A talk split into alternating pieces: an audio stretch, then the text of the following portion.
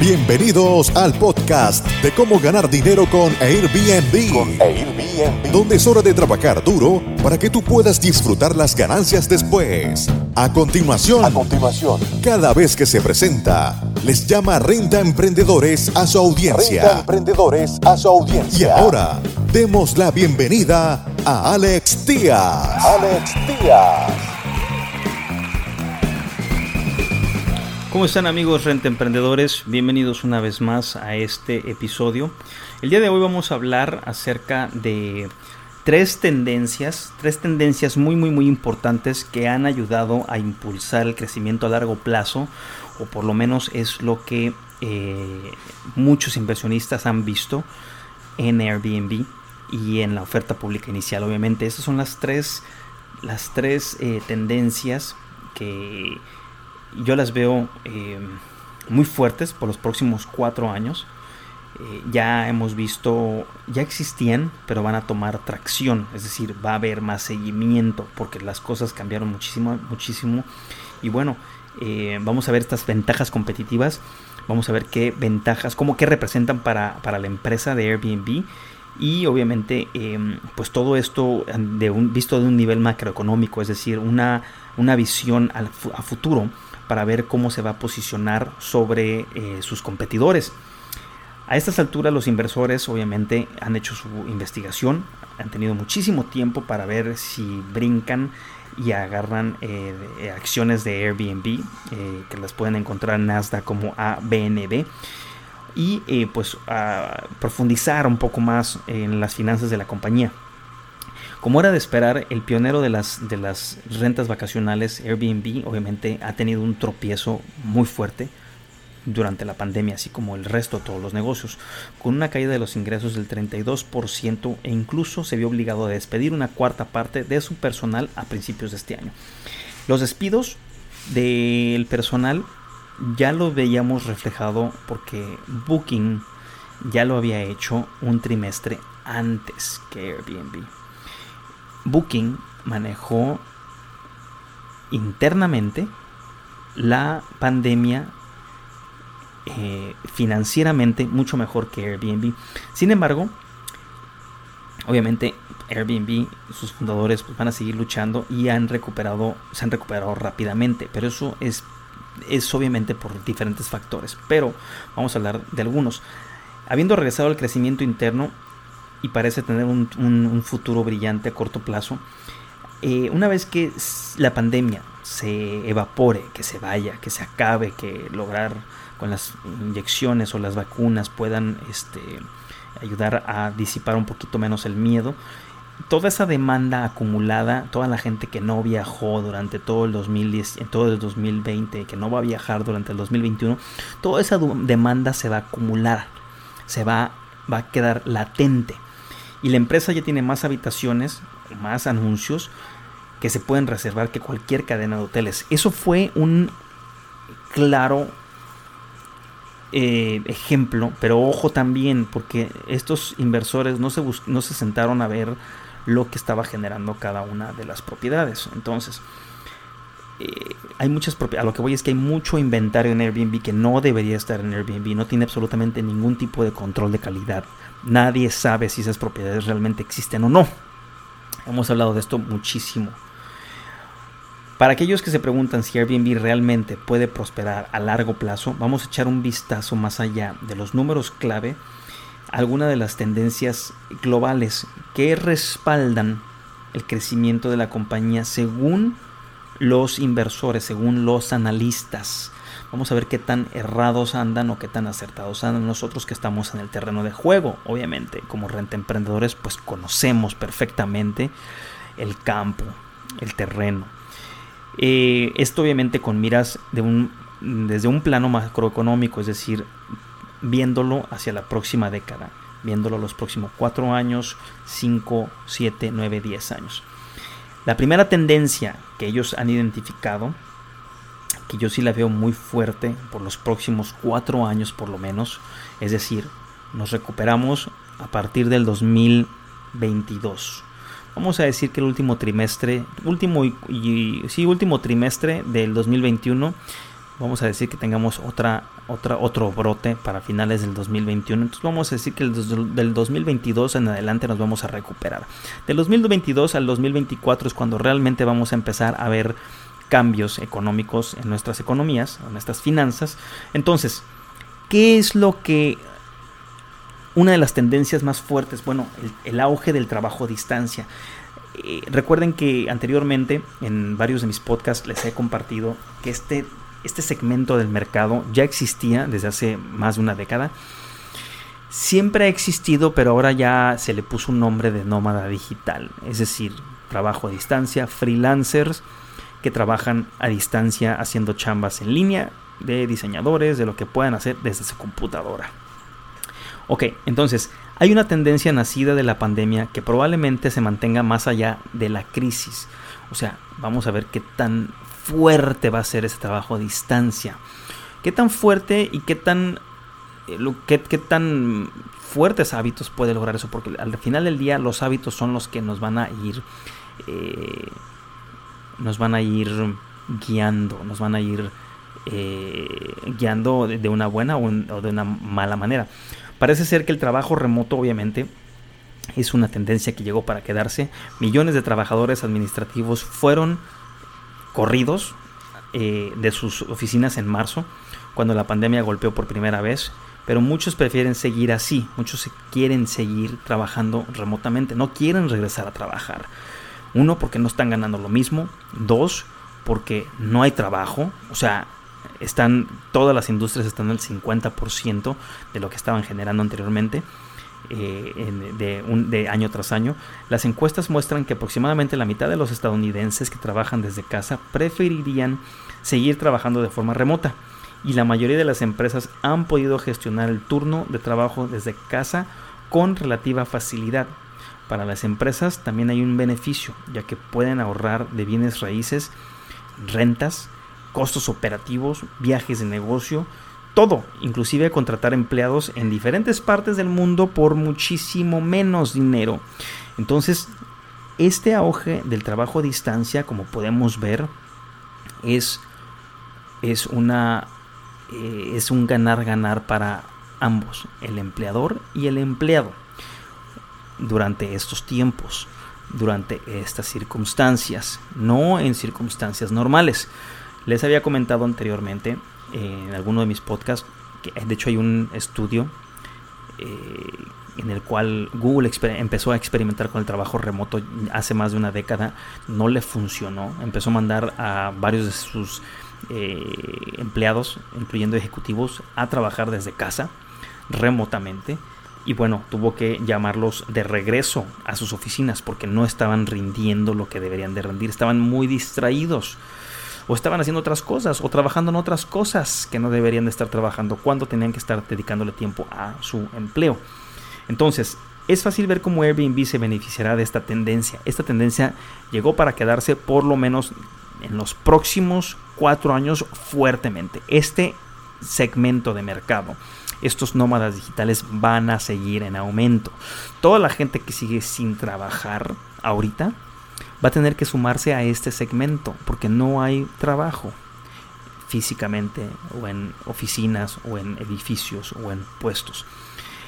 Entonces, en un futuro no muy lejano vamos a ver legiones de trabajadores de la economía digital, especialmente los jóvenes, pudiendo optar por iniciar sesión, o sea, poder loguearse desde sus computadoras, desde alguna playa, alguna eh, alguna estación este, arriba en las montañas, de algún resort de esquiar, cualquier destino literalmente que ellos elijan visitar, van a poder conectarse remotamente sin ningún problema. Van a ser jóvenes, van a ser eh, puestos, si bien se puede, puede, puede haber puestos de medio rango, pero yo más bien pienso que van a ser puestos de trabajos sencillos sencillos donde se pueden abaratar costos.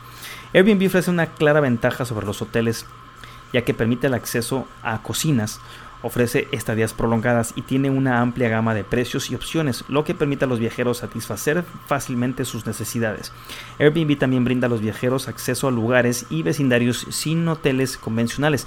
Eso ha sido uno de los eh, primordiales pilares de Airbnb y cómo se ha beneficiado muchísimo. Si el trabajo a distancia está realmente aquí para quedarse, el auge de los hogares compartidos, las rentas vacacionales, los alquileres vacacionales, va a quedarse por un buen rato. Y te digo, esto va a ser fuerte por los próximos cinco años. Número dos, es la otra tendencia de la que vamos a hablar. Experiencias sobre cosas. Hemos hablado de cómo los millennials han aprendido de errores que los baby boomers hicieron, que los eh, que la generación Z y X hizo también, y ellos no quieren, no quieren cometer ese mismo error. Estoy hablando de todos aquellos eh, eh, miembros de la generación X y Z que se pasaron sus vidas trabajando, que quisieron ser como sus padres baby boomers, que tuvieron mucho dinero, pero que no lograron y que se convirtieron en una, en una, vida monótona. Una vida donde se levantaban, iban al trabajo, trabajaban, comían, regresaban, dormían y morían. Así es literalmente la vida que los millennials quieren evitar. Entonces, eh, para los baby boomers, mantenerse al día con los con sus amigos, con lo que estaban comprando, invirtiendo en casas, comprando eh, coches, pues eso era lo que lo que ellos querían, eso era lo que era el credo en lo que ellos creían. Los millennials son diferentes, ellos tienen un espíritu de miedo. ¿Pero miedo a qué? ¿A qué te puedes preguntar que tienen miedo un millennial? Miedo a perderse de la experiencia, miedo a perderse de la oportunidad de viajar, miedo de la, de la, de la miedo a perderse de la oportunidad de ir a un concierto, de ir a una cena. Eso es, ese es el tipo de experiencia que el millennial gasta dinero no tanto en cosas materiales, no tanto en carros, no tanto en casas, no tanto en departamentos, inclusive está buscando la manera de tener menos, eh, pues menos responsabilidades. Muchos de ellos se regresan a vivir con sus padres. No solo los millennials se están sumando a la tendencia, los psicólogos están de acuerdo en que gastar dinero en experiencias en lugar de cosas es mejor para su felicidad y satisfacción también en general y las empresas que se centraban en experiencias en lugar de cosas habían prosperado en gran medida antes de la pandemia. Obviamente Airbnb hizo su debut en cuanto a la marca de experiencias que permite a los huéspedes encontrar cosas como clases de cocina, fotografía o un recorrido en bicicletas eh, este, que lo puedan hacer de manera local, que puedan aprender y conectar con alguien de manera local. Viajar, por supuesto, es un componente central de la economía de la experiencia y encaja con el trabajo remoto, la economía compartida más amplia y otras tendencias que están alejando a los consumidores de todo el mundo es ir contrario a acumular posesiones, a comprar cosas. Ellos quieren más experiencias, se gastan el dinero más en viajes. Ahora, vamos a ver la otra tendencia y la última de las tres que em, ha facilitado todo esto y esperemos que siga. El turismo en todas partes, con todo tipo de lugares, con todo tipo de presupuestos, con todo tipo de alojamientos para todo tipo de personas. Es decir, democratizar realmente el turismo, que todo mundo viaje. Vamos a ver por qué. La economía del turismo mundial es enorme. Según las Naciones Unidas, emplea a una de cada 10 personas en todo el mundo y es indirectamente responsable del sustento de, cientos de millones más. O sea, para que tengan una idea, simplemente la economía del turismo mundial emplea a una de cada 10 personas en todo el mundo. En 2017 el turismo contribuyó con ingresos directos de 1,6 billones o el 2% de la economía mundial. Y esa cifra se duplicó con respecto a la década anterior gracias a tendencias como las anteriores, ya hablamos de ellas. La economía turística parece preparada para crecer a un ritmo similar durante la próxima década y Airbnb y el uso compartido de viviendas lo están acelerando aún más al abrir partes del mundo que antes eran difíciles de visitar. expandiendo la oferta de alojamiento y brindando a los anfitriones una nueva fuente de ingresos valiosa. Entonces, eh, tenemos que hablar también de las aerolíneas, tenemos que hablar también de, los facilitadores de todo esto. Mientras tanto, los viajes siguen siendo más baratos. Los precios reales del vuelo de una aerolínea promedio se han reducido aproximadamente a la mitad en los últimos 40 años. Desde la desregulación y proliferación de aerolíneas de bajo costo como Spirit y Ryanair. Estas las vemos obviamente en Europa, pero en todo el mundo existen. Existen en México, existen en Ecuador, existen en Colombia, en, Asia, en cualquier parte existen. Obviamente reduciendo los costos. Las innovaciones en el horizonte como los autos autónomos, que se manejan solos, están preparados para hacer que, que, viajes o que el viaje sea aún más barato y más accesible. Y Airbnb ha ayudado a reducir los costos al permitir alojamiento, descuento y obviamente diferentes para diferentes tipos de presupuestos en todo el mundo. Entonces, imagínense, si ya ahorita hay aerolíneas de muy bajo costo y poco a poco va a haber carros autónomos, es decir, que puedan eh, manejar o manejarse solos, camiones que puedan manejarse solos. Entonces, eso va a ayudar a automatizar muchísimas cosas y va a ayudar a que el viaje sea todavía más barato cuando no tengas que tener choferes. Y no lo estoy diciendo ni quiero que me juzguen de loco, porque esto va a pasar antes de los próximos 20 años. Antes de los próximos 20 años vamos a ver carros ya eh, totalmente autónomos. Vamos a ver carros o, o, autobuses de pasajeros totalmente autónomos. No 20, quiero decir los próximos 10 años porque vienen iniciativas muy fuertes en contra de los combustibles fósiles. Entonces la tendencia es automatizar todo con energías renovables y, e implementar la inteligencia artificial.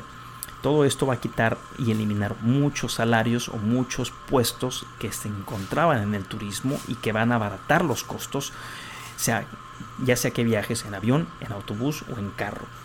Entonces, si la economía del turismo se duplica durante la próxima década, eso significa otros 1.6 billones de gastos en cosas como viajes y experiencias, lo que le da a Airbnb un mercado aún más grande para penetrar en este tipo de cosas. Por eso vamos a seguir viendo cómo ellos siguen empujando el tema de las experiencias y nichos de mercado, nichos de mercado para diferentes Airbnbs.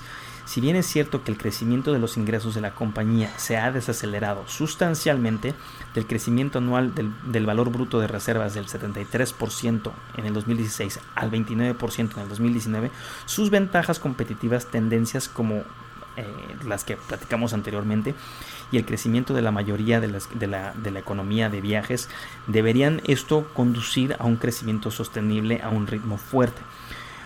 Para Airbnb, obviamente, esto significa que existe un gran potencial, un, potencial alcista en las acciones, incluso cuando la compañía ya ha revolucionado en la industria hotelera. Esto es lo que está viendo. Esas son las tres tendencias que los inversores, em, los inversores, obviamente experimentados, los que hacen todo tipo de investigación antes de entrar, eh, vemos cómo, cómo identifican tendencias, el trabajo a distancia, las experiencias sobre cosas materiales y el turismo en todas partes va a seguir siendo clave. Obviamente hemos estado o hemos caído en un bache, es un bache que va a durar dos años, pero no le aflojen, va a mucha de su competencia se va a eliminar. Creo que va a ser algo muy muy muy interesante ver quiénes se quedan al final de eh, del, partido al final del 2022 porque ahí es cuando va a empezar realmente lo interesante amigos renta emprendedores esto fue la visión macroeconómica de los inversores en la oferta pública inicial de Airbnb y las tres tendencias, las tres tendencias que las hemos estado viendo que no son 100% nuevas, pero que están agarrando tracción. Y si están agarrando tracción, entonces es momento de ponerles atención. Amigos emprendedores, nos vemos en el próximo episodio. Felices fiestas y próspero 2021.